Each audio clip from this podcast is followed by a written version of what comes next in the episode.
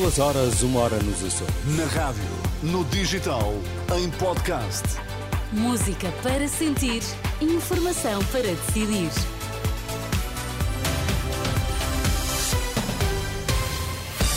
Notícias na Renascença, os destaques esta hora.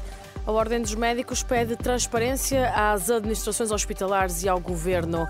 Miguel Oliveira está fora do Grande Prémio do Qatar em MotoGP.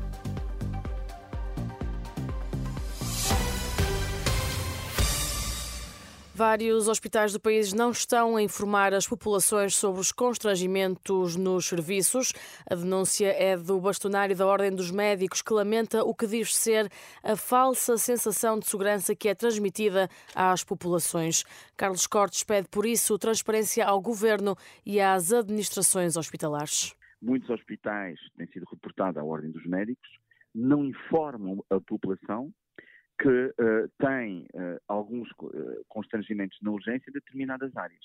Isso tem acontecido por vários hospitais no país que não informam devidamente a população, permitindo assim que a população, tendo esse conhecimento, obviamente, não se dirijam àquele serviço de urgência, mas, enfim, que tomem outra decisão de ir para um serviço de urgência que lhes possa dar, que lhes possa dar essa resposta.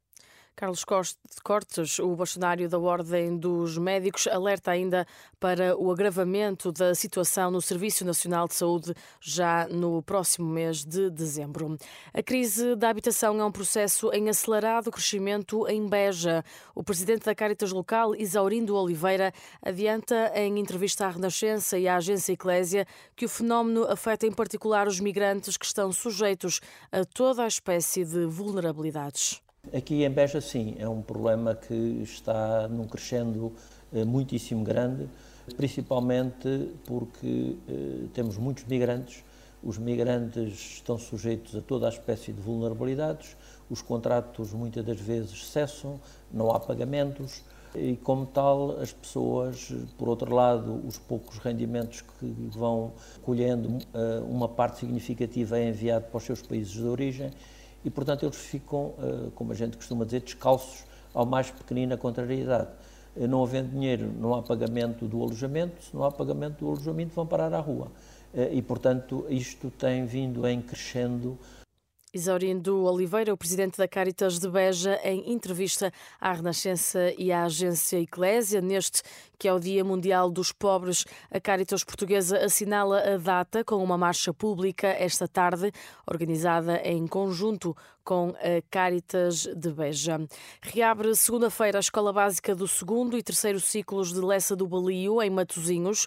O estabelecimento de ensino estava encerrado desde quinta-feira devido a problemas na rede de água. À Lusa, a direção da escola explica que, apesar do abastecimento de água continuar cortado, estão garantidos os serviços para o funcionamento da escola.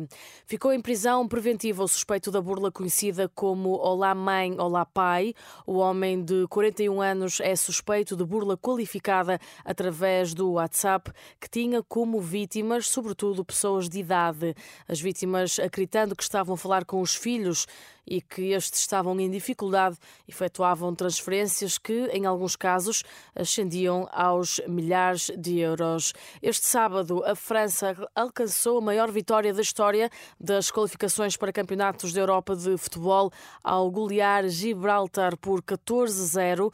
A França junta-se assim aos Países Baixos, Roménia e Suíça, que já conseguiram também este sábado o apuramento para o Euro 2024. Portugal joga hoje hoje em Alvalade, frente à Islândia. O jogo está marcado para as 8 menos um quarto da noite, um jogo que pode acompanhar ao minuto em rr.pt.